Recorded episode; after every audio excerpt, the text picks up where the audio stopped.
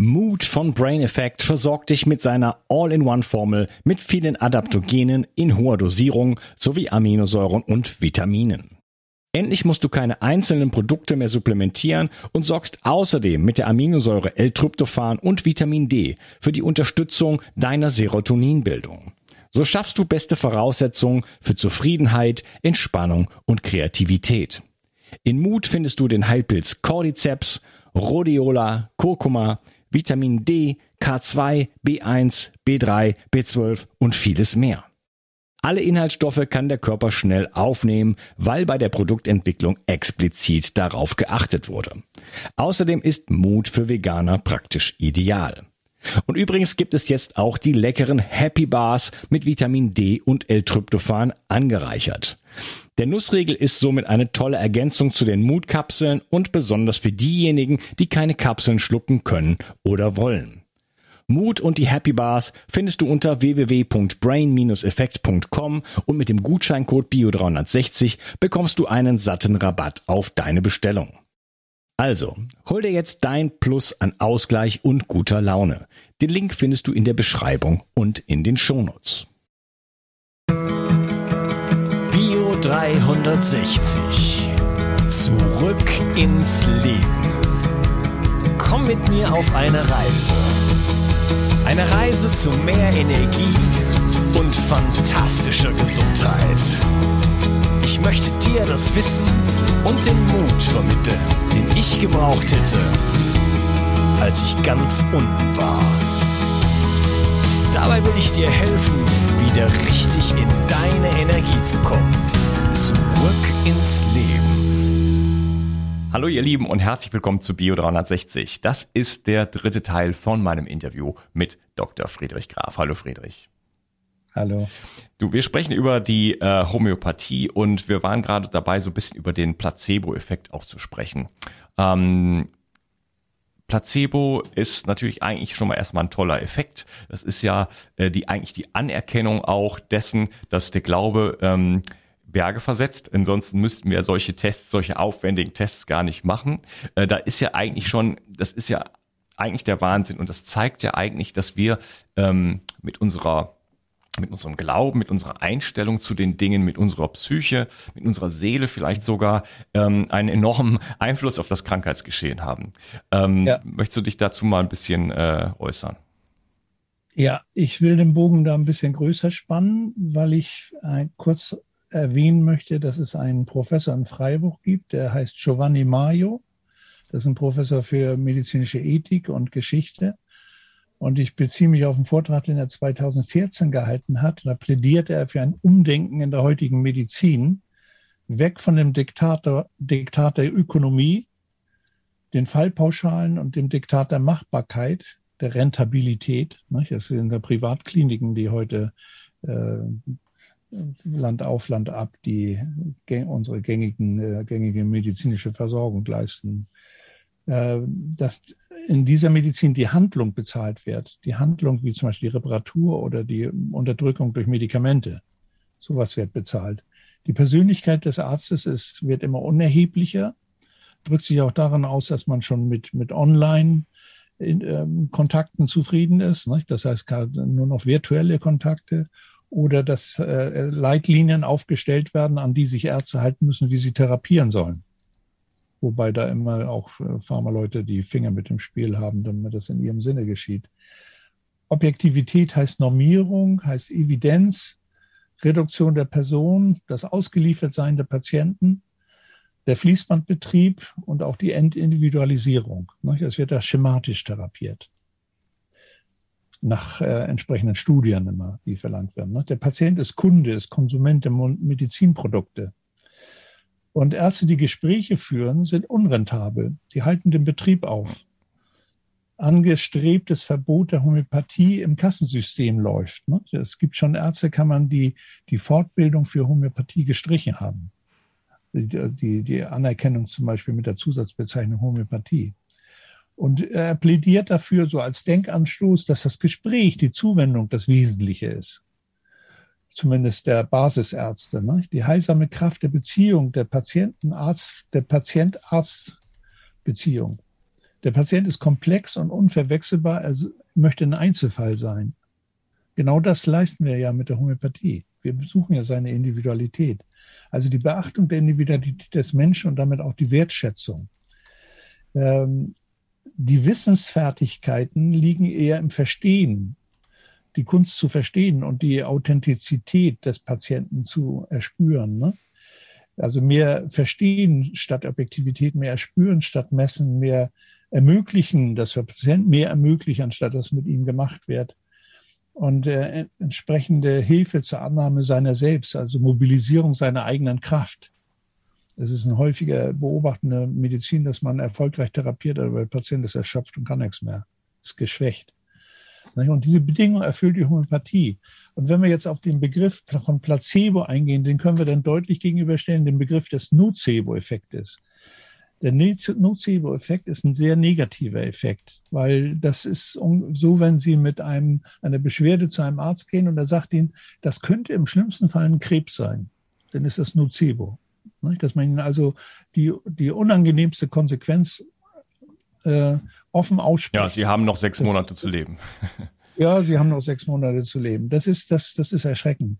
Oder wie oft habe ich von Frauen gehört, die nicht schwanger wurden und dann waren sie zur Untersuchung und dann sagte man ihnen, also sie können nicht schwanger werden, bei ihnen wird kein Kind kommen. Hat vielleicht auch einen therapeutischen Vorteil, weil die kriegen dann gerade Kinder. Also dass, dass das, diese Aussage unsinnig sind, weil man einfach die Lebensdynamik nicht mit einbezieht, dass es dann doch möglich wird. Und der Placebo-Effekt ist grundsätzlich ein positiver Effekt. Es ist also diametral entgegengesetzt in der Betrachtung. Placebo ist energetische Verbesserung. Ah, man tut was für mich und ich, ich warte darauf, dass es auch bei mir äh, in Gang kommt. Und Nocebo ist der Maximalschaden, den man ihnen voraussagt. Ne? Und Placebo ist letztlich Quantenmedizin, Quantenphysik, weil wir mit der Irrationalität der Einbildung arbeiten. So äh, wird das ja interpretiert. Und der Nocebo-Effekt ist Newtonsche Physik. Ne? Wir haben Studien, die sagen, dass sie sechs Monate noch zu leben haben oder so in der Weise. Und äh, dieser positive Effekt vom Placebo ist derart intensiv, dass mindestens 50 Prozent aller medizinisch-therapeutischen Aktivitäten davon betroffen sind. Das ist so dieses klassische Symbol, äh, ein Stethoskop um den Hals tragen. Also ich kann es nicht ertragen, wenn ich diese Bilder sehe. Ne? Das ist so, ich bin der Arzt. Ne? Ich, äh, ich bin hier, um was für Sie zu tun. Und dann der weiße Kittel. Und je mehr Brimborium im Auftreten gemacht wird, umso effektiver ist der Placebo-Effekt.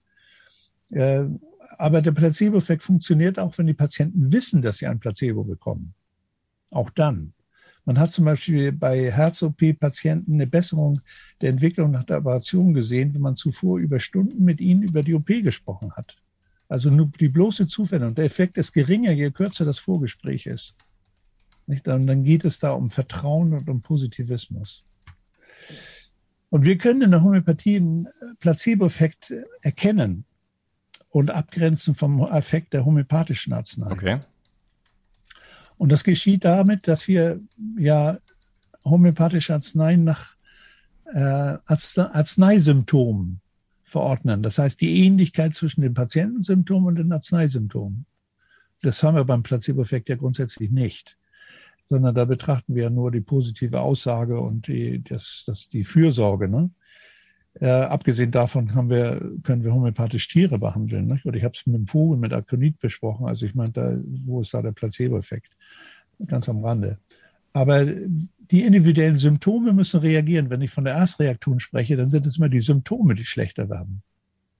Ja, nee, der, der, Patient fühlt sich darunter insgesamt auch unwohler, weil sie intensiver werden, aber die Krankheit wird erstaunlicherweise nicht verschlechtert. Nur das Gefühl, das Krankheitsgefühl. Und wir sehen also, dass, dass wenn wir da mit dem Patienten sprechen und sie sich so miserabel fühlen, dass das, was so diese Schlüssel-Schloss-Beziehung ausmacht, die Ähnlichkeit der Symptome der Arznei mit der Ähnlichkeit der Symptome des Patienten, dass die intensiver werden. Und das ist eine vorübergehende Zeit. Und dann klingen sie ab, die Symptome, und damit fängt der Lösungsprozess, der, der, die zweite Reaktion an. Und dann ist ganz entscheidend, dass die Energie, die sie vorher hatten, danach besser sein muss, weil Symptome sind energieabhängig. Ne? Wenn Sie Fieber haben, brauchen Sie Kraft. Wenn Sie Angst haben, brauchen Sie Kraft. Wenn Sie Schmerz haben, brauchen Sie Kraft. Das kostet also was. Deswegen sind Sie platt und können keinen Beruf weitermachen oder müssen sich ins Bett legen. Äh, wenn die Symptome sich auflösen oder, oder verbessern, dann gibt es einen Kraftzugewinn.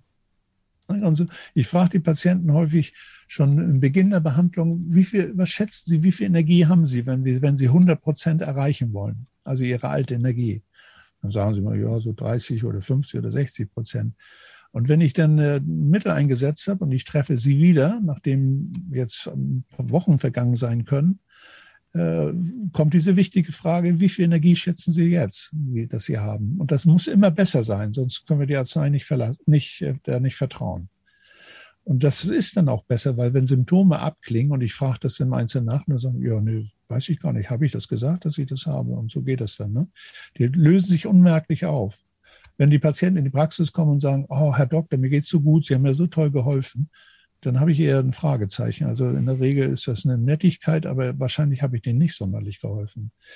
Denn äh, das geschieht unmerklich. Die Symptome klingen ab und der Patient sieht manchmal auch gar nicht mehr ein, dass er nochmal in die Praxis kommen soll. Warum? Es geht ihm doch gut. Hat er keine Beschwerden mehr und da nochmal zwei Stunden warten, bis er dran ist, das, das kann er sich sparen. Ne? Und so sehe ich manche Patienten dann einfach nicht mehr wieder über lange Zeit, bis sie irgendwann kommen und dann frage ich, ja, wie war es denn damals? Oh ja, ja, das war dann gut, die Symptome waren weg und mir ging's gut. Punkt. Ja, blöd, habe ich nicht mitgekriegt. Ne? Mhm. Aber das, ich, ich muss mich ja nicht selbst immer bestätigen, sondern ich, ich möchte ja, dass der Patient äh, seine Beschwerden loswerden und überwindet. Also die Energie, wir sagen die Lebenskraft, die muss besser werden, die Lebensgrundenergie. Äh, natürlich kann ich dann noch mal fragen, so die, die, die subjektive Verfassung, Gemütsverfassung kann man ja auch mit 100 Prozent äh, ansetzen und wie viel haben sie und wie wird's, die wird's, wie wird's besser? Die werden meistens dann auch hoffnungsvoller und, und äh, äh, persönlich stärker. Dann müssen die natürlichen Funktionen wieder klappen. Ausscheidungen sind ganz wichtig. Das ist nicht nur Stuhlgang und, und Urin und Schweiß, sondern das ist auch psychisch. Die müssen sich wieder mitteilen können, sich äußern. Und der nächste Schritt wäre auch, dass sie für Aufnahme interessiert sind, dass sie also wieder essen, wieder Appetit haben, dass sie schlafen können, dass sie sich selbst erholen, ne? dass diese Erholungsfähigkeit selbst wieder eintritt. Darum geht's eigentlich. Die eigene Fähigkeit der Selbstheilung, dass die wieder einsetzt. Und zum Schluss äh, muss ich auch bestätigt bekommen, dass die Krankheit Fortschritte gemacht hat im Sinne der Besserung. Und das ist dann auch der Fall, wenn diese Vorbedingungen geschaffen sind. Ob sie sich völlig auflöst, es hängt von der Krankheit selber ab. Aber sie, es, muss in jedem Fall eine Besserung zustande kommen. Es kann manchmal auch eine Besserung zustande kommen, ohne dass die Krankheit sich bessert. Sowas gibt es auch, bei Krebs zum Beispiel. Und trotzdem können wir damit Effekte erreichen. Aber die Behandlung von Krebs mit Homöopathie, die läuft anders. Die läuft dann über diese Eigenständigkeit des Tumors und nicht über die Gesamtverfassung. Denn ein Patient kann sich besser fühlen, der Krebs wächst. Was ist gewonnen unterm Strich? Ne? Ist, nicht, ist nicht viel gewonnen. Und dann der letzte Aspekt, der, der uns von dem Placebo-Effekt unterscheidet, ist die anhaltende Besserung, die Nachhaltigkeit. Das hatte ich vorhin schon erwähnt. Äh, das haben wir nicht unbedingt beim Placebo-Effekt, weil der nächste Kontakt mit, zwischen Arzt-Patient kann wieder so negativ sein, dass der nicht mehr stabil genug bleibt, dieser Placebo-Effekt. Also so viel zu diesem Ablauf.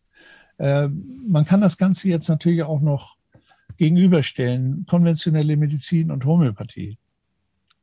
Äh, ich bin ja letztlich ein konventioneller Arzt von der Ausbildung mhm. her. Ne? Ich habe hab nur eine nur Zusatzqualifikation aus persönlichem Interesse gewonnen. Wir haben einfach in der Schulmedizin quälende Diagnose- und Therapieschematas. Ne? Wenn man eine Diagnose feststellt, dann gibt es Vorschriften, wie man das zu behandeln hat. Wenn man das nicht macht, wird man juristisch angreifbar. Dem kann ich nur aus dem Weg gehen, indem der Patient aus eigenem Wunsch zum Homöopathie wünscht oder andere Therapieverfahren ergänzt. Ne? Und was und dieser Wunsch ist in unserer Gesellschaft sehr groß. Man schätzt grob 70 Prozent der Bevölkerung, die dieses Anliegen haben. Also nicht gleich in die Fänge der Schulmedizin abhängig zu werden.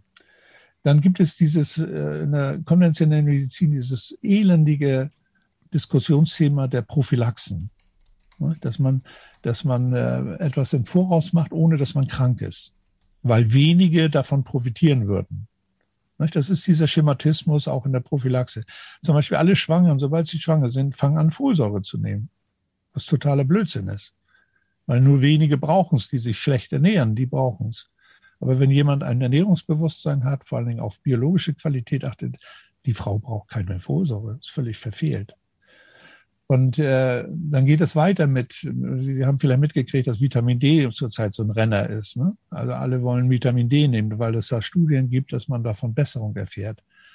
Der Hintergrund ist der, dass Vitamin D Entzündung reduzieren kann und unsere Gesellschaft krankt grundsätzlich an erhöhter Entzündlichkeit. Mhm. Schon über Ernährung, ne? da haben wir über Fleisch mal gesprochen und über Milch, die fördern Entzündlichkeiten. Ähm, oder die Kinder kommen kaum auf die Welt, dann soll, soll gleich Vitamin K gegeben werden. Äh, dann kommt äh, Fluor und Vitamin D. Alle Kinder sollen das kriegen. Die Kliniken geben schon Rezepte den Frauen bisweilen mit, dass dieser Routine-Schematismus läuft. Äh, und dann kommt eben dieser Impfkalender als Routine. Also das, das ufert aus. Wir werden sozusagen zu Pharmakonsumenten schon von, von Schwangerschaft an. Und das muss so nicht sein. Da habe ich auch ein Buch drüber geschrieben, Kritik der Arzneiroutine bei Schwangeren und Kindern. Das Laien sich selber überlegen, ob sie es machen, mitmachen oder nicht. Und äh, die Homöopathie, also das, was jetzt daraus erfolgt, ist, dass wir eine hohe Medikal Medikalisierung erfahren, also zu viele Medikamente einnehmen. Das Heil wird immer in Medikamenten gesucht und das will die Pharma so. Es gibt keine Langzeitstrategien. Oder kennen Sie irgendeine Langzeitstrategie gegen Krebs? Gibt's nicht. Es gibt immer nur Diagnose und Reparatur.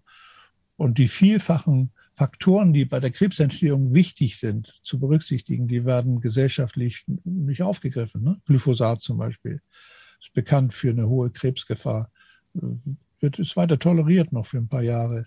Äh, oder Aluminium ist so ein Element, sehr toxisch, braucht der Mensch nicht. Das wird mit den Kindern, den Kindern geimpft. Oder es gibt so viele Dinge, die, die heute äh, gesundheitlich gefährlich sind. Äh, Schadstoffe in der Luft, Chemikal Chemie, chemische Substanzen, naja, also eine ganze Liste von, von äh, Gefährdungen, die sich so als Einzelsubstanz vielleicht äh, geringfügig in der Wirkung sind, aber in der Kombination unheilvoll. Das ist immer der Kombinationseffekt, der so unheilvoll ist, dass wir mehreres zusammen konsumieren. Hm, ja, gerade die Synergie, also das ähm, haben wir schon oft hier drüber gesprochen, aber beispielsweise von Aluminium und Glyphosat. Ja, der Potenzierungseffekt nennen wir das. Ne? Das ist nicht 1 plus 1, 2, sondern 100 und mehr. Dann äh, haben die Schulmedizin pflegt keine Nachhaltigkeit. Die Patienten sind vielleicht geheilt, aber danach geht es ihnen katastrophal schlecht und sie haben keine Freude mehr am Leben. Ne? Was soll das? Dann der Zwang, den wir jetzt schon mit Corona erleben, ne? der Zwang, sich impfen zu müssen Zwang, ohne Masern nicht in den Kindergarten, Masernimpfung nicht in den Kindergarten zu dürfen. Das, das ist dann so die Steigerung dieser ganzen Geschichte. Und das geht immer unter der Voraussetzung, dass man den Patienten Angst macht, dass wir nicht dann. Ne? Und Homöopathie pflegt die Gesunderhaltung von Anfang an. Wir kommen ja mit guten Voraussetzungen auf die Welt. Wenn Frauen schwanger werden, sind sie in bester Gesundheit, sonst wären sie nicht schwanger. Und dann sie freizuhalten von Krankheiten ist ein Anliegen. Und wenn man das konsequent macht, dann kann man das auch beim Kind fortsetzen. Und so geht es in eine diametral andere Richtung als das, was die konventionelle Medizin ja, will. Könnte es sein, dass, dass Homöopathie irgendwann verboten wird? Das habe ich schon mehrfach was von gelesen.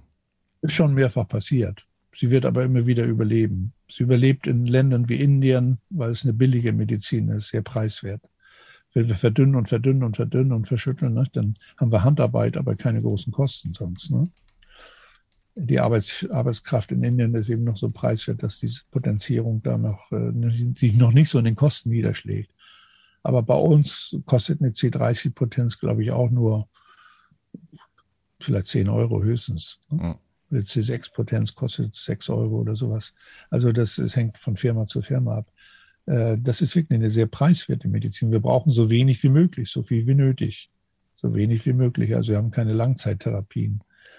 Ähm, wir individualisieren, dann brauchen wir die Empathie für den Patienten. Das ist sozusagen eine Voraussetzung.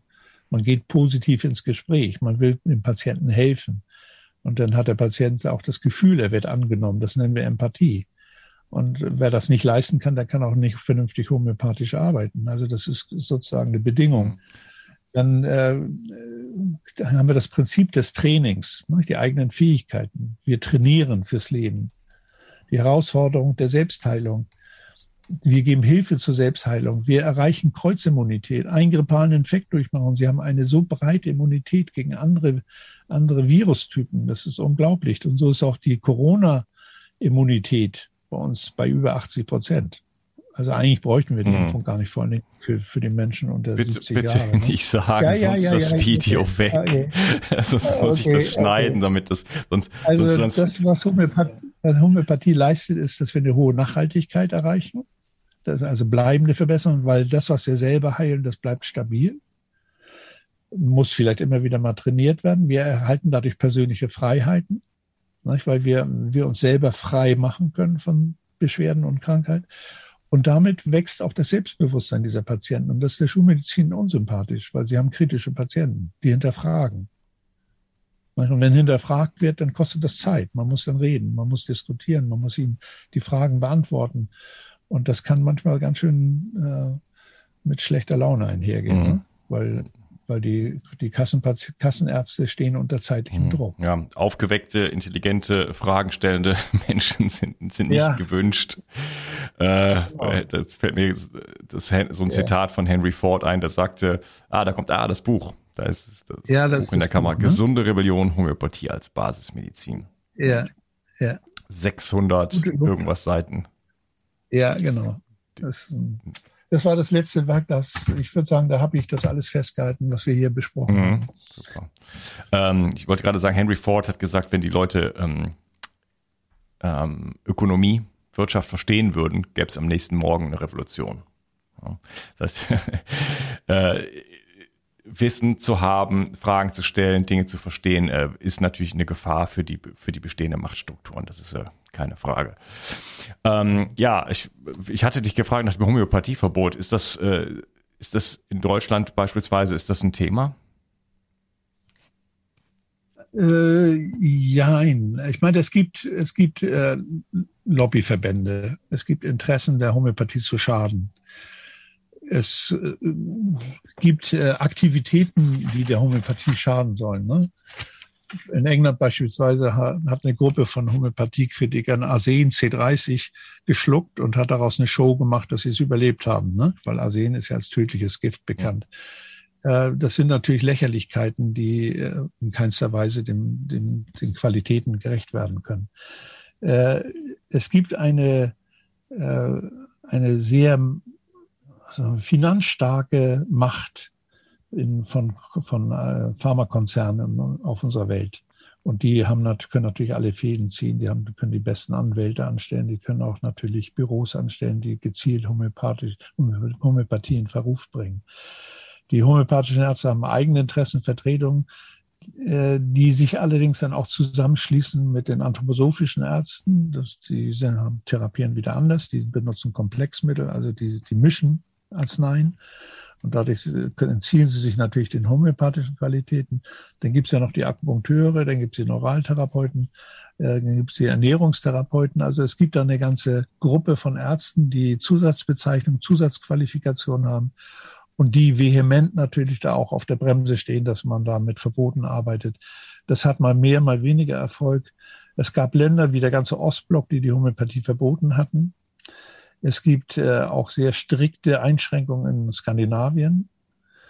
Es gibt aber sehr großzügige Handhabungen in England beispielsweise, Neuseeland, in äh, Indien. Die Homöopathie ist weltweit verbreitet. Sie können sie in jedem Land kriegen, äh, die Arzneien bekommen. Und sie haben homöopathische Ärzte auch in jedem Land. Es gibt sehr gute homöopathische Ärzte auch in Südamerika. Also die, die wird weiterleben, auch wenn sie hier und da mal verboten wird. Sie wird im Untergrund weiter existieren, weil Patienten wünschen sie. Mhm. Und wir können diese, diese Unterstützung geben. Ähm, es wird in Deutschland höchstens so laufen, dass man die Homöopathie nicht mehr bezahlt und dass äh, konsequenterweise homöopathisch tätige Ärzte in die Privatpraxis gehen. Und das ist ärgerlich, dann wird es eine Medizin für wohlhabende Menschen. Ne? Und das ist absolut nicht die Intention. Also ich bin Kassenarzt und ich sehe es nicht ein, dass nicht Patienten äh, mit auf Krankenschein homöopathisch behandelt werden können. Und das können wir noch so lange, wie wir die Zusatzbezeichnung mhm, haben. Das ist also, das ist also möglich. Man kann also ganz normaler Arzt ja. sein, kann homöopathisch behandeln und die Krankenkasse bezahlt das. Ja, sie bezahlt natürlich diese Gesprächsleistung, die wir haben. Aber der Patient muss beispielsweise die Anamnese bezahlen, die dauert ein bis anderthalb Stunden, manchmal zwei Stunden. Äh, und Kinder bis zum zwölften Lebensjahr kriegen auf Kassenkosten die homöopathische Arzneien noch. Mhm. Früher haben es auch die Schwangeren gekriegt, die kriegen es nicht mehr. Aber die Kinder kriegen es. Ne? Also müssen wir über die Kinder die Familie versorgen. Mhm. Okay. Ähm, ja, ich schaue gerade auf die Uhr. Ähm, du hast gerade ähm, das Thema Komplexmittel angesprochen. Da würde ich gerne noch drauf eingehen. Ja, ähm, ja und hat, hat, es, hat es von der anthroposophischen äh, Schule sozusagen gesprochen. Kannst du das noch ein bisschen äh, erzählen? Was ist so da, da der, der Unterschied? Äh, einige sagen, die wahre Homöopathie ist halt einfach nur mit, mit Einzelpräparaten zu arbeiten, aber dann gibt es halt eben auch diese Komplexmittel. Äh, was ist da der Unterschied und äh, was der, der, der, der, der, die Herangehensweise dabei? Äh, also Hahnemann hat ja 1810 sein Coming Out gehabt. Nee, das war eigentlich 1796, aber 1810 hat er das Organon der Heilkunst geschrieben und das war so die Anleitung, wie man Einzelmittelhomöopathie betreibt. Also nur eine Arznei. Dann sehen wir, dann kennen wir die Voraussetzung und dann sehen wir, was danach folgt, was danach passiert. Ne? Stimmt das überein oder ist das im Widerspruch oder tut sich gar nichts? Komplexmittel. Ach so, ne, die Entwicklung ging dann weiter. 1830 ähm, wurde das erste, wurde der erste Erreger, die Kretzmilbe entdeckt, die kann man mit der Lupe sehen. Und dann kippte das hippokratische Säftemodell, das Säfteparadigma. Jetzt ist Erreger die Ursache von Krankheit. Und seitdem leiden wir da unter diesem Aspekt. Erreger sei die Ursache von Krankheit. Das ist ja völlig falsch. Wir geben Erregern eine Chance, sich zu entwickeln, aber sonst haben sie keine, spielen sie keine Rolle. Ne? Also wir können gesund sein und mit Erreger umgehen. Aber mit dem Erreger kam die Frage, was können wir tun, um die Erreger zu schädigen? Die Antimittel. Schließlich mündete das ja an die Antibiotika. Ne? Das war leider 1830 noch nicht so der Fall. Obwohl man mit, die Krätze immer mit Schwefel behandelt hat. Schon Hippokrates hatte die, die, die Schwefelblume aus den Vulkanen gekratzt und damit die Haut einreiben lassen. Und Schwefel ist toxisch und zerstört die Milbe. Das war so eine effektive Therapie, allerdings eine unterdrückende Therapie. Äh, und so hat sich eine äh, Kritik entwickelt, du kannst mit homöopathischen Hochpotenzen keine Erreger beeindrucken. Also bleibt mal in euren Potenzen ein bisschen niedriger. Und das äh, hat zu der Entwicklung der, der ähm, Homöopathie mit naturheilkundlicher Kritik, also mit Tiefpotenzen geführt. Die haben dann D-Potenzen statt C-Potenzen eingesetzt. Also nicht so schnell verdünnen. D6, D8, D10, solche Größenordnungen. Und äh, damit ist, hat, nimmt man der Homöopathie viel Qualität weg. Und dann kam Rudolf Steiner, anthroposophischer Arzt, der hat auch die, diese tiefen Depotenzen genutzt und dann aus der Heilkunde der Inder, beispielsweise aus verschiedenen äh, Kulturen, äh, Kompositionen zusammengestellt. Die Dorone, ne? die, die es da in der, in der Kardiodoron zum Beispiel, die es in der Anthroposophie gibt. Äh, das sind Komplexmittel, die mit der Krankheit zu tun haben und in Kombination wohl eine gewisse Effizienz haben. Das ist aber natürlich im ganzheitlichen Sinne äh, mäßig und dürftig, weil wir ja da keine Geist- und Gemütssymptome berücksichtigen und keine Ganzheitlichkeit, sondern immer nur die Krankheit im Fokus haben. Es ist also eine, so eine Zwischenstufe zwischen Schulmedizin und Homöopathie. Und diese Komplexmittel sind auch von homöopathischen Firmen entwickelt worden, weil das klingt dann so gut, so Zahnungskügelchen bei zahnenden Kindern, die so unleidlich sind und nachts schreien und, und, und äh, ihren ersten Infekt entwickeln, dann kriegen sie Zahnungskügelchen, dann sind da vier homöopathische Mittel in der tiefen Depotenz drin. Sowas gibt es. Ne? Also man, man kann auch äh, Mittel gegen hohen Blutdruck als Komplexmittel kriegen. Da sind dann vier, fünf, sechs Mittel drin in tiefer Potenz, die mit hohem Blutdruck zu tun haben und da einen gewissen Effekt auslösen. Ähm, das hat immer mehr äh, mit Mischungen zu tun, die weggehen von der, von der eigentlichen Qualität. Das ist mit Homöopathie nicht mehr vereinbar. Auch die Schüsslersalze. Der Herr Schlüssler war ein homöopathischer Arzt. Der wollte, dass äh, die breite Bevölkerung äh, Zugang findet zu den Möglichkeiten, Krankheit zu beeinflussen. Und das sind alles Salze, die er gibt. Und die Salze sind so die, der Boden, auf dem was wächst, äh, äh, Tiere, Pflanzen, Heilpflanzen. Das ist auch bei Menschen so, dass die Salze sehr viel bewegen. Die stellen sozusagen die, viele, machen in vielerlei Hinsicht die Konstitution aus. Und man kann damit einiges erreichen, wenn man mit, mit verdünnten und verschüttelten Salzen in der D6-Größe, das sind die Schüsslersalze, äh, Krankheiten angeht. Da kann man tatsächlich auch Effekte erzielen. Aber die sind dann begrenzt und vor allen Dingen, wie lange soll ich nehmen und wie oft und wann höre ich auf, wann fange ich an? Diese Fragen sind dann völlig offen. Dann sieht man wieder Daueranwendung, dass man dann die heiße Sieben oder wie diese ganzen Kombinationen dann heißen, die durchaus Effekte haben, aber man stagniert irgendwann, man kommt nicht weiter. Hm, okay. Die, die wunderbaren Effekte der homöopathischen Arzneien, die, die vergibt man sich damit. Und dann gibt es natürlich aus der Homöopathie Erfahrungen. Nicht? Patienten belegen uns, wie gut sie auf dieses oder jenes Mittel reagieren. Und das führt dann zu Routineverordnung. Nicht? Bewährte Indikation heißt das dann. Aber auch damit stagniert man früher oder später. Das sind mal Hilfen zur Selbsthilfen im Beginn von Erkrankung durchaus vorteilhaft. Ich, ich, ich habe auch eine Hausapotheke zusammengestellt und Patienten können selber entscheiden, wann sie die Mittel geben, die ich da aufgelistet habe. Und dann haben sie oft schon genug, ohne dass sie mich dann noch anrufen brauchen, weil sie mit der ersten Entwicklung schon gleich eine Besserung sehen. Das ist, hat einen pädagogischen Effekt, nicht? dass sie der Sache viel mehr vertrauen und dann auch äh, weiter über das hinausgehen, was sie dann, dann noch erreichen können und dann sich dann an Homöopathen wenden. Mhm, okay. Ist, ist, ähm, könnte man sagen, dass die homöopathische Behandlung ganz enorm dann von dem Therapeuten abhängt. Also braucht man einen richtig guten äh, Homöopathen, der nämlich genau dann dieses eine Mittel findet in genau der richtigen Potenz. Oder andersrum gefragt, ist die Fehlerquote sozusagen sehr hoch? Kann das, kann das, wäre das möglich, dass die Fehlerquote sehr hoch ist, dass es einfach doch viele Kollegen gibt, die dann halt nicht so gut vielleicht sind und dadurch äh, das so ein bisschen äh, Glückssache dann ist? Naja, jeder Topf sucht seinen Deckel, ne? Jede, jede Entsprechung äh, findet sich auch im Arzt-Patienten-Kontakt wieder. Ne? Er muss mir liegen. Äh, ich, er muss mir sympathisch sein oder sie muss, muss mir sympathisch sein.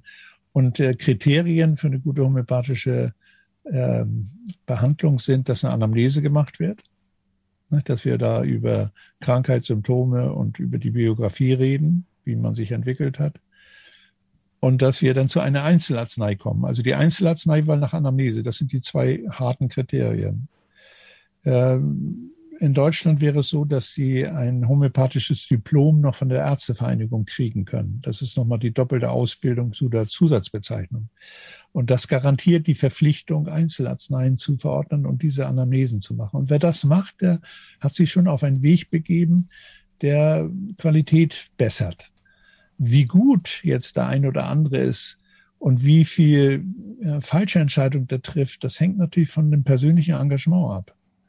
Und jeder hat mal angefangen. Und als ich angefangen habe, habe ich natürlich auch vermehrt Fehler gemacht. Man lernt ja auch aus Fehlern. Ja, du sagst ja auch, das ist eine Erfahrungsmedizin. Das heißt, äh, da genau. muss man ja also sich äh, erfahrene Homöopathen sozusagen suchen, so wie dich zum Beispiel, ja, ja. 40 Jahre. Wenn jetzt jemand, äh, weiß ich nicht, mit 30 da sitzt, das kann ja gar nicht, gar nicht gehen.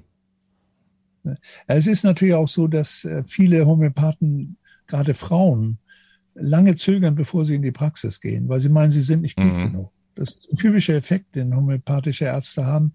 Äh, kann ich mich schon der, dem Patienten zutrauen? Ne? Also äh, bin ich schon gut genug, um auch immer die richtige Wahl zu treffen? Auch immer, wann höre ich, wann höre ich mit Homöopathie auf? Wann muss ich Schulmedizin bevorzugen? Mhm. Da gibt es natürlich auch die Verantwortung. Aber man kann deutlich sagen, es gibt ein, Gesetz in der Homöopathie, die sogenannte Heringsche Regel, die besagt, dass es Verläufe gibt von Krankheiten, die uns sagen, dass es richtig läuft, wenn man also eine Selbsthilfeleistung äh, erreicht. Dann kann, gibt es Kriterien, mit denen wir aufzeigen können, das läuft in die richtige Richtung. Und dann haben wir nicht mit Gefahren zu rechnen. Und wenn diese Regel nicht sichtbar ist und in die Gegenrichtung läuft, dann wissen wir, dass Gefahr im Verzug ist und dann müssen wir handeln, notfalls schulmedizinisch handeln. Deswegen der homöopathische Arzt ist ja immer wieder ähm, mit einem Bein sozusagen im, im Prozess, nicht? weil wenn Sie dann vom Richter stehen und sagt der Schulmediziner, ja, Sie haben ja die Leitlinien verletzt, Sie haben sie nicht eingehalten und Sie müssen eigentlich wissen, dass Homöopathie nicht beweisbar ist. Ne? So diese Newtonsche äh, Forderung, dass man äh, Studien bringen muss, die nach, nach den Vorschriften der Newtonschen Medizin äh, funktionieren müssen. Und solange das nicht der Fall ist, gilt sie als unbewiesen. Und dafür sorgen ja auch die Schulmediziner, dass Homöopathie nicht beweisbar ist. Nicht so wie mit dem Bonveniste-Versuch, dass man da so äh, Störwirkung äh, ähm, einfließen lässt, dass der Versuch nicht gelingt. Also vor dem Hintergrund äh, schält sich im Laufe der Jahre dann mit der Erfahrung doch zunehmend Qualität heraus. Und äh, man hat, ich würde sagen, wenn man mal fünf Jahre in der Praxis ist, hat man schon eine gute Zuverlässigkeit. Ja, es ist ja, ähm, du hast auch gesagt, die Hinwendung ist ja auch entscheidend. Ne? Also auch ein junger Kollege, ja. ähm, es ist ja nicht nur vielleicht das richtige Mittel, sondern da ist ja, findet ja noch mehr statt. Derjenige geht erstmal hin und erzählt erstmal eine Stunde oder anderthalb, was wirklich los ist. Das ist ja schon ein Prozess. Teil der Therapie. Teil der Therapie, sich bewusst werden. Ne? Ja. Ähm, dann ist jemand da, der liebevoll und zwar äh, ohne zu bewerten hoffentlich zuhört. Allein ja. das ist ja schon heilend. Ja, ich habe ja. früher, ich war äh, eine Zeit lang Reiki gemacht, noch Reiki-Meister und so. Ah. Und äh, da habe ich immer gesagt, selbst wenn man, selbst wenn die ganze Idee von Energie kanalisieren, bla bla, wenn das alles nicht funktioniert, gesetzt den Fall, dann ist trotzdem das, die liebevolle, äh, bewertungsfreie Hinwendung mit dem persönlichen, also mit dem physischen Kontakt äh, schon so heilsam. Ja? Die Leute gehen einfach in den Parasympathikus rein, die erfahren tiefste ja. Entspannungszustände. Das ist Heilung ja. bereits. Da braucht man Energie, braucht man gar nicht drüber zu reden. Ja? Und wenn das dazu kommt, super. Ja? Ja, äh, das, Umarmung, ne? Umarmung. Allein das schon, dieser Effekt. Das wird man unter Therapeuten schwer leisten können, nicht? weil das äh, ein bisschen zu große Nähe ist. Aber es gibt ja so äh, Aktivitäten auch in der Öffentlichkeit, dass andere Menschen andere Wildfremde umarmen, einfach nur um äh, positive Effekte zu erzielen. Und das ist, ist ohne weiteres der Fall. Ja, das ist ja in so einem alternativen Bereich, äh, in solchen Heilungsmethoden wie Reiki oder alles Mögliche, äh, da ist das ja relativ normal. Also da umarmt man sich dann auch, ne? Nach, nach so einer ja. intensiven Beziehung, die man dann auch miteinander aufgebaut hat. Ähm, ja. Ja, du hattest eben ges gesagt, äh, oder nee, noch, noch eine andere Frage. Gibt es denn, ähm, wird man vom Homöopathen auch weggeschickt mit Zusatzaufgaben, mit Zusatztherapien? Mach bitte dies, äh, kümmere ja, dich um dein Trauma XY, mach mal, mach mal sowas, mach mal eine Körpertherapie. Ja, ich habe äh, jetzt natürlich noch nicht gesprochen über die ganzen flankierenden Maßnahmen. Also es geht ja immer darum, Selbsthilfe und Selbstheilung zu unterstützen, auch aus eigener Initiative. Ne? Das heißt, ich, ich mache Ernährungsberatung beispielsweise, ne? dass man äh, in, in, den Vegetarismus gehen sollte, dass man sich biologisch ernährt. Äh, da haben wir auch mal an anderer Stelle schon, glaube ich, darüber gesprochen. Nee, bestimmt ich, nicht mit äh, mir. Ah, okay, okay. Ich, es kann durchaus vorkommen, dass ich auch zum Psychotherapeuten schicke, weil ich sage dem Patienten, ich bin kein Psychotherapeut, sondern ich will ihnen nur helfen, ihren eigenen Weg zu finden, aber gehen müssen sie den selber. Und da kann ich Ihnen äh, einen Psychotherapeuten an die Hand geben, der Ihnen hilft, äh, mit Gesprächen diese Richtung auch konsequenter zu gehen, um damit eine innere Befreiung zu erreichen, also eine, auch eine psychische Stabilisierung. Ähm, ich mache natürlich auch Informationen äh, über, über Dinge, die sie lassen sollten. Ne? Natürlich spreche ich über Rauchen, über Alkohol und über Medikamente und Schulmedizin. Ähm, Körpertherapien, ja, ohne weiteres. Ich schätze sehr die Osteopathie. Also die liegt mir sehr am Herzen, weil das auch so eine ganzheitliche Berührungstherapie ist, die nach wunderbaren Grundsätzen funktioniert. Ich habe selber Akupunktur gemacht, aber mir war selbst immer die Nadel unsympathisch. Aber es, es gibt viele Varianten der Akupunktur, die auch mit Akupressur zum Beispiel in Verbindung stehen, äh, die durchaus auch positive Effekte haben.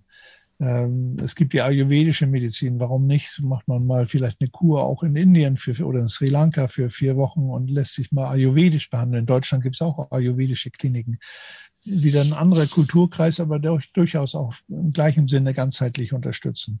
Also das, das ist so das flankierende Umfeld. Man wird nie allein es bei einer Arznei lassen. Das wäre auch eine klägliche Einstellung. Ich gebe ein Kügelchen und dann musst du sehen, dass du gesund wirst. Mhm. Ne? Das ist, das ist zu billig. Äh, und das Flankierende ist geradezu notwendig, auch um die, der Persönlichkeit Raum und Unterstützung zu geben, sich mehr um sich zu kümmern. Und das, das ist ja die Selbstverantwortung. Und die wird ja den, mit der Schulmedizin den Patienten abgenommen. Die haben ja keine Selbstverantwortung mehr zu tragen. Wir sind verantwortlich. Deswegen kriegen sie auch so viele Prozesse, wenn es nicht klappt. Ne? Und während, während ich, ich habe während meiner ganzen 40-jährigen Berufszeit keinen einzigen Prozess gehabt wegen Homöopathie oder so. Ne? Weil da kommt eine positive Erwartungshaltung. Ich versuche da gerecht zu werden und muss zeigt dann aber auch Grenzen auf, wenn es wenn es äh, diese gibt, ne? die wir dann berücksichtigen müssen oder es gibt dann eben auch dieses heikle Thema der Krebsgeschichte. Es gibt da keine Krebsprophylaxe, die wird dann nicht ernst genommen, aber es gibt Krebsdiagnostik und dann Therapie. Und dann ist natürlich der Krebs selber für viele Patienten eine schlimme Herausforderung unsere Gesellschaft sieht gravierende Zunahmen von Krebs. Das wächst und wächst. Und mit der Corona-Impfung wird das noch besonders intensiv wachsen. Diese Krebstherapien sind heute die teuersten der Medizin. Die Krebstherapie ist die teuerste Medizin. Und da werden Unsummen ausgegeben, durchaus mit Qualität im Effekt. Äh, also ich will nicht, ich will die nicht hier vom Tisch wischen, aber äh, am, am Ende ist die Frage, ob ähm, der Patient in allen Belangen sich auch innerlich dadurch äh, geheilt fühlt. Heilung ist, der falsche Begriff, der wird da nie vorkommen. Wenn wir jetzt mit Homöopathie und Krebs zu tun haben, dann muss ich den Patienten immer sagen, die Familie und ihre Angehörigen, die erwarten, dass sie das Maximale tun. Und das ist dann immer die Schulmedizin. Und das ist zwar ärgerlich, aber äh, sie können den schulmedizinischen Weg gehen und ich kann ihre äh, Beeinträchtigungen, die sie dadurch erfahren, begleiten, mitbehandeln.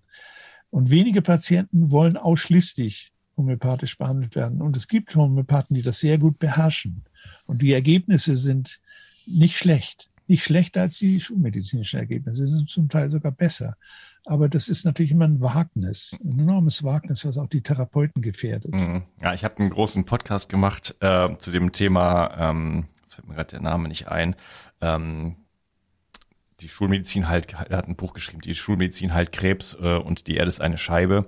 Und da, da ja, war so ein bisschen, kam eigentlich aber raus, nichts machen wäre oft besser als, als die Therapie ja. halt zu machen. Ähm, aber ist das irgendwo so, ist das, ist das, also klar, das ist natürlich äh, sehr, sehr heikel, ne? Äh, dann nimmt man Globuli ja, und dann am Ende stirbt derjenige. Ähm, sowas ist natürlich schwierig. Äh, klar, der stirbt vielleicht auch so mit anderen Methoden, ne? aber dann kann man wenigstens sagen, man hat alles, äh, alles versucht in dem Sinne. Ne? Also ähm, ist das, aber gibt es so, so Grenzen der Homöopathie, wo du sagen würdest, da sollte man, ähm, da sollte man äh, eine ne Grenze ziehen, da ist die Homöopathie nicht. Ja, Grenzen sind da, wo sie keine Selbstheilung mehr leisten können. Nicht? Wenn zum Beispiel Autoimmunkrankheiten sind so ein Problem. Ne? Also wir müssen eine Schilddrüse, die angegriffen wird und sich selbst zerstört, die müssen wir stützen, sonst ist der Mensch nicht mehr nicht mehr handlungs- und, und, und äh, lebensfähig.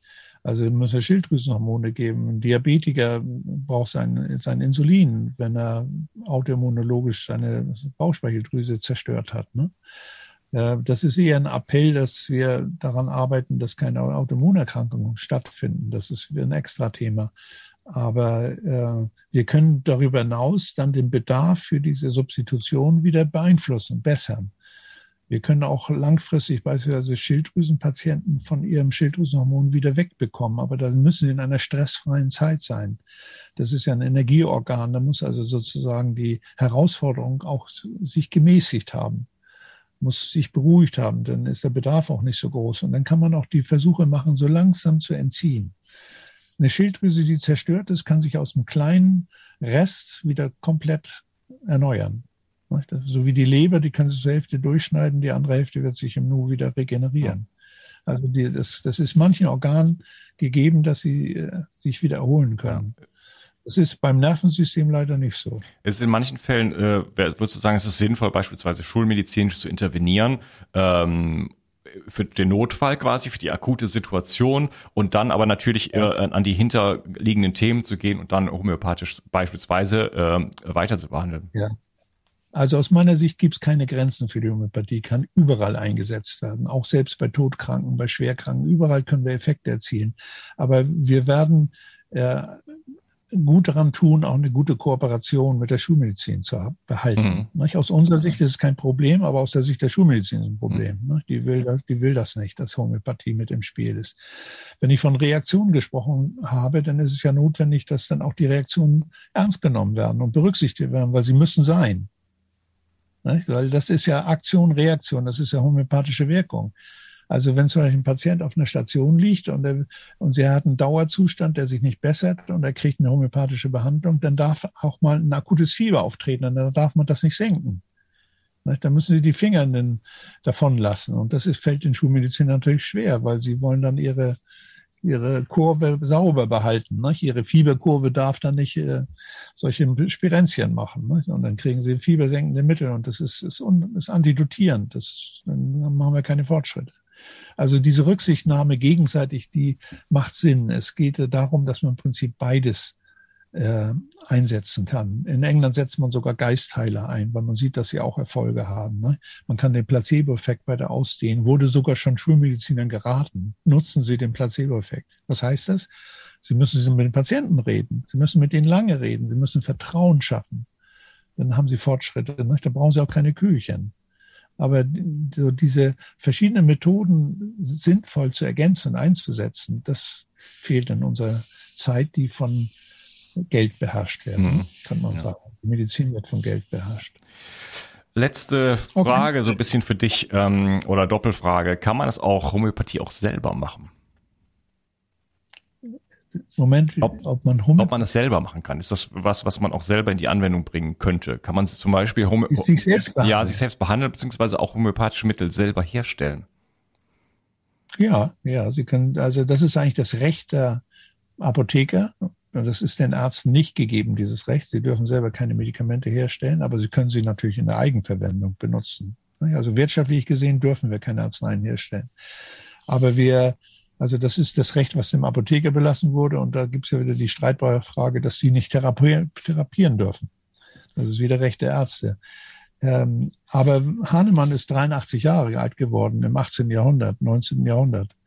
Äh, der hat jede Menge Arzneiprüfungen gemacht. Und mit jeder Arzneiprüfung nehmen sie sich ein Stück von, von Krankheitsanfälligkeit. Das heißt, wir therapieren uns mit Prüfungen, mit Arzneiprüfungen. Weil sich selbst zu behandeln ist schwierig, weil man nicht diese Ab den Abstand hat, die Symptome zu erkennen. Ne? Man hat so Vorurteile. Und der Feind der Arzneifindung ist das Vorurteil. Dann sind sie fixiert auf etwas, was sie meinen, das wichtig sei, und das sei aus homöopathischer, therapeutischer Sicht vielleicht gar nicht wichtig. Deswegen gehen auch äh, Homöopathen gern dann zu Kollegen und lassen sich von dem behandeln, weil sie sehr oft den Blick gar nicht dafür ihre Not haben, wenn sie Beschwerden haben. Mhm. Also durch Arzneiprüfung können wir, können wir sozusagen das Wasser abgraben, ne, was uns vielleicht sonst zu schaffen macht. Wir können die, die Entschärfung erreichen. Und ich habe schon heftige Erlebnisse mit Arzneiprüfungen gehabt, die auch haften geblieben sind und Teil sicher auch eine, einen, einen therapeutischen Effekt hinterlassen haben. Und durch diese ständigen Selbst äh, Arzneiprüfungen äh, erlangen wir auf lange Sicht auch Vorteile. Hm. Meine Frage ging in die Richtung, selber die äh, Mittel herstellen. Also kann ich mir jetzt einen, äh, weiß nicht, einen Beifuß nehmen oder irgendwas, ein, äh, eine, Bella, eine Belladonna besorgen und äh, dann äh, rumverschütteln sozusagen, lese mir durch, ja, wie das ja. geht.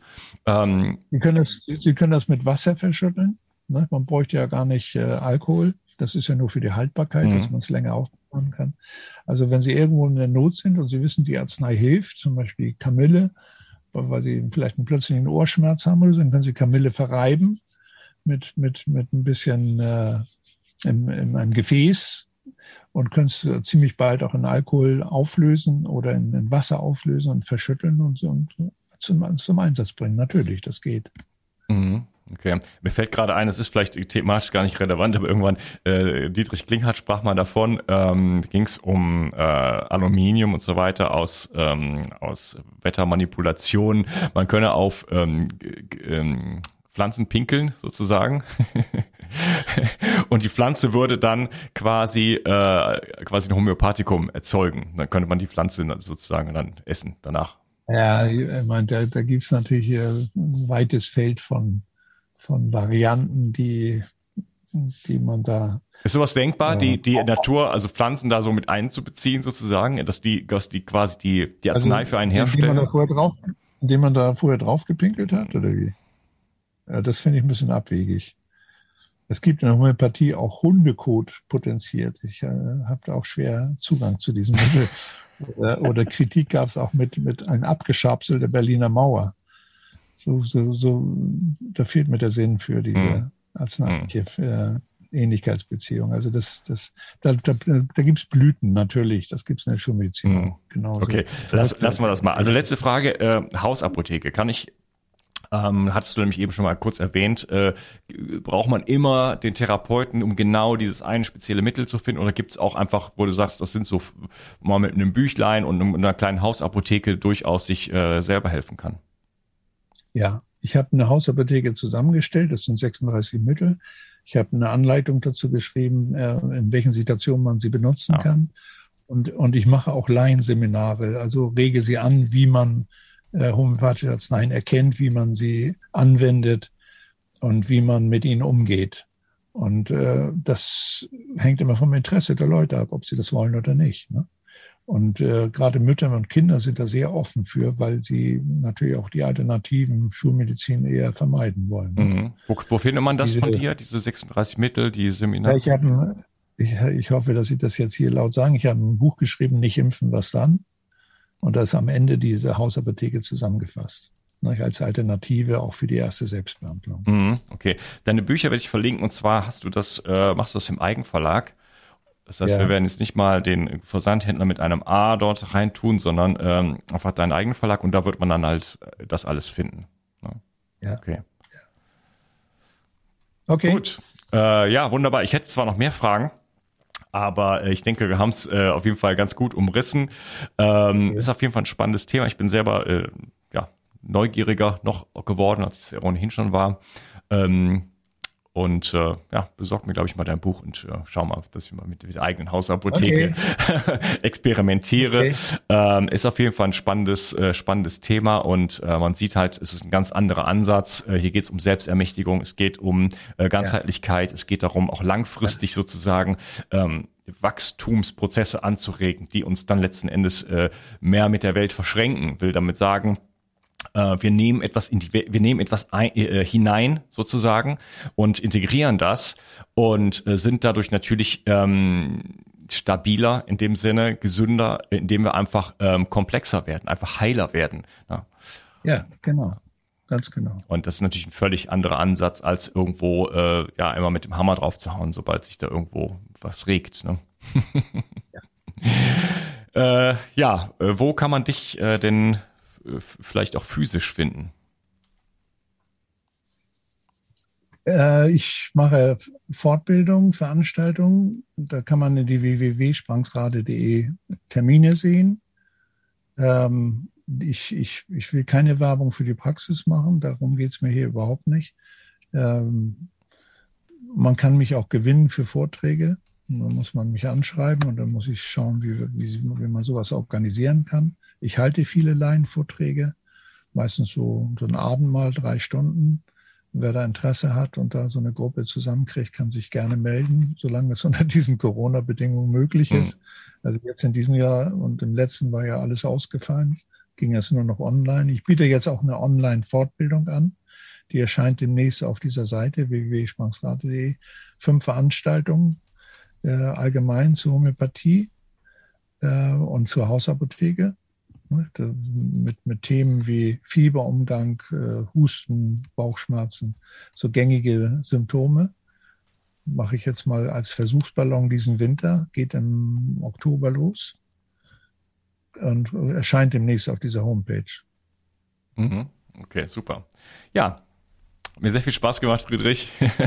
ähm, wir haben ja ein Fest äh, schon wieder. Ähm, viel Erfolg äh, weiterhin mit, äh, mit allem, was du tust und vielen Dank. Und äh, ja, bin sehr gespannt, werde mich auf jeden Fall in das Thema noch weiter einarbeiten. War auf jeden Fall ein toller äh, Input hier und ich denke, da ist viel klar geworden, wie sich die Homöopathie unterscheidet und auch warum sie ähm, ja nicht immer den allerbesten Ruf hat in dem Sinne. Ähm, zumindest, ja. zumindest wenn man der Propaganda traut, weil du hast ja auch gesagt, 70 Prozent der Menschen wollen überhaupt nicht in die Hände der Schulmedizin und suchen eher dann nach Lösungen. Ne? Ja. Und, äh, ja. Okay, gut. herzlichen Dank. Ich danke dir. Mach's gut. Tschüss. Tschüss. Die Versorgung mit essentiellen Mikronährstoffen ist eine der wichtigsten Gesundheitsstrategien. Du brauchst sie für den Energiestoffwechsel in den Mitochondrien, für deine Entgiftung und normalen Stoffwechselfunktionen. Dabei ist es heutzutage schwieriger denn je, diese Mikronährstoffe über die Nahrung aufzunehmen. Dazu kommt noch, dass wir heutzutage durch die vielen Stressfaktoren, denen wir ausgesetzt sind, einen höheren Bedarf haben. Ich habe diesen Bedarf erkannt und war mit den bisherigen Produkten am Markt schlichtweg nicht zufrieden oder einverstanden. Daher habe ich mich aufgemacht und das wahrscheinlich umfangreichste Multinährstoffpräparat am deutschen Markt entwickelt. Das Ergebnis nennt sich 360 Vital.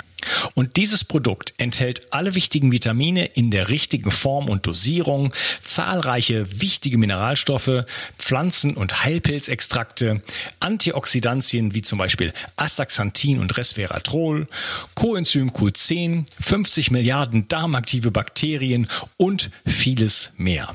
Dabei habe ich natürlich auf die höchste Rohstoffqualität geachtet und darum enthält 360 Vital zum Beispiel keinerlei Zusatzstoffe. Das liegt alleine auch schon daran, dass gar nichts mehr in die Kapseln hineingepasst hätte.